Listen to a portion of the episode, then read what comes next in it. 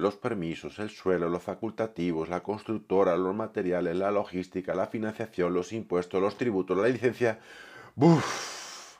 Y yo pensaba en construirme algo. Mejor me compro algo que esté hecho. En este nuevo podcast desarrollamos una de las mayores dificultades a la hora de decidir construirte tu propia vivienda. Sin duda, no solo es un reto personal, es un hito importante que quedará erigido durante muchos años siempre que lo hagas bien.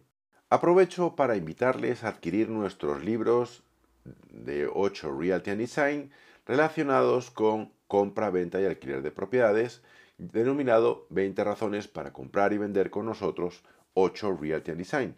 También tenemos a disposición de vosotros nuestro libro de arquitectura Utopía COVID-19, en el que hablamos de forma utópica aquellas situaciones que se va a encontrar el entorno urbano y la modificación de algunos edificios de su uso para ser utilizados en otra dirección.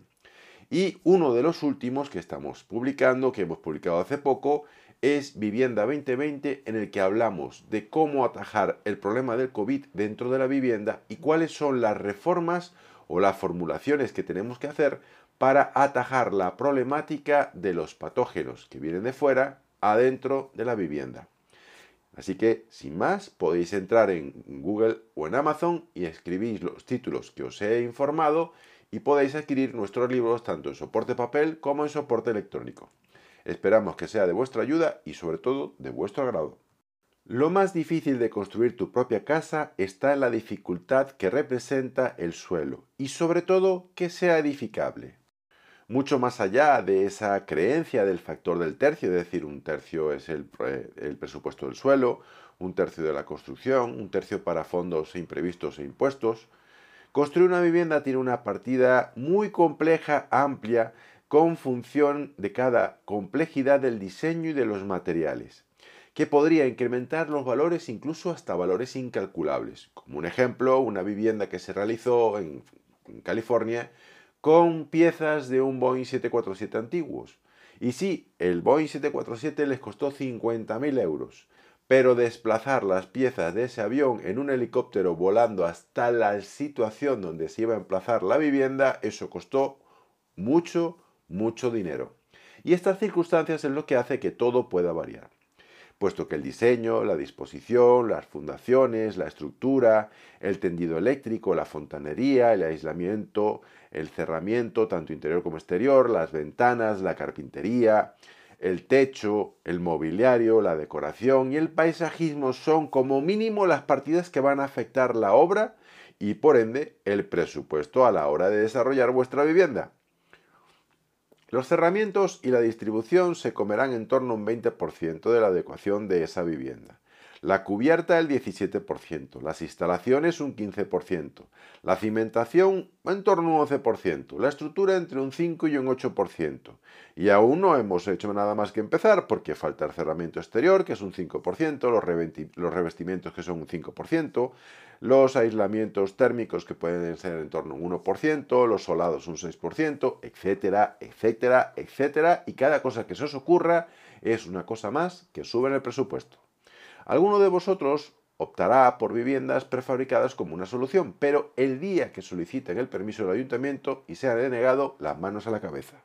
Para esto hay que saber si ese suelo permite o ese ayuntamiento tiene permisos para hacer eh, para elegir o para poner viviendas de, de bienes mobiliarios, no inmobiliarios, mobiliarios. Pero a pesar de todo esto, autoconstruir una vivienda puede representar un ahorro de en torno a un 15 o un 20%. Pero cuidado, compensar en poner ese dinero ahorrado en la obra porque podríamos estar cometiendo un error muy grave y podríamos estar tirando dinero durante mucho más tiempo, incluso saliéndonos mucho más caro que comprar algo ya hecho. Por otra parte, los gastos de eh, los gastos que se ocurren por parte del facultativo, es decir, de los arquitectos, de los ingenieros y de todos los técnicos que van a intervenir para desarrollar ese proyecto de construcción, junto con visados, licencias, permisos, células de habitabilidad, son un factor y un requisito importantísimo que no nos podemos saltar y que necesitamos para tener nuestra vivienda legal y en orden.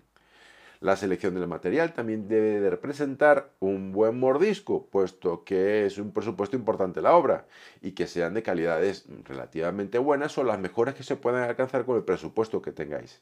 Porque también llevar esos materiales al solar, estamos, donde estamos edificando, también puede afectar el proyecto. Es decir, la logística es uno de los factores también que puede afectar no solo la calidad, sino también la forma de poder llegar al material. Y el peor factor que se puede cometer en todo esto es el tiempo. Los tiempos deben de estar bien determinados, planificados y acompasados cuando se realiza una obra como esta, porque sin duda es importante lo que estáis haciendo. Y si queréis optar por una financiación, la financiación es, como todo, una, complejidad mayor en el factor a la hora de desarrollar esta vivienda. Porque el éxito y el fracaso va determinado por tener liquidez o por tener fondos para poder hacer esa vivienda. Pero en el caso de un préstamo autopromotor, el coste financiero incrementa el puesto presupuesto. Para optar por financiarse con una entidad financiera debemos poseer el suelo legalmente con nosotros como propietario. Tiene que ser edificable y un proyecto con visado de arquitecto. Si no se tiene esto, es muy difícil acceder a un préstamo autoconstrucción.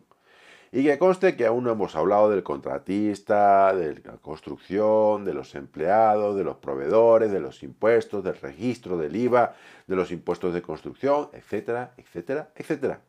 En mi opinión, los plazos, la coordinación y el tiempo de ejecución es lo que afecta siempre la ejecución del proceso, desde el plano hasta hacer el edificio. Así que nada, esta semana, como veis, hemos entrado un poquito en cómo hacer vuestra propia vivienda. La semana que viene hablaremos de la moda del loft y del trastero. Así que nada, esto es 8 Realty Design. Tenemos tu casa, creamos tu hogar y os espero la semana que viene en otro podcast. Hasta luego.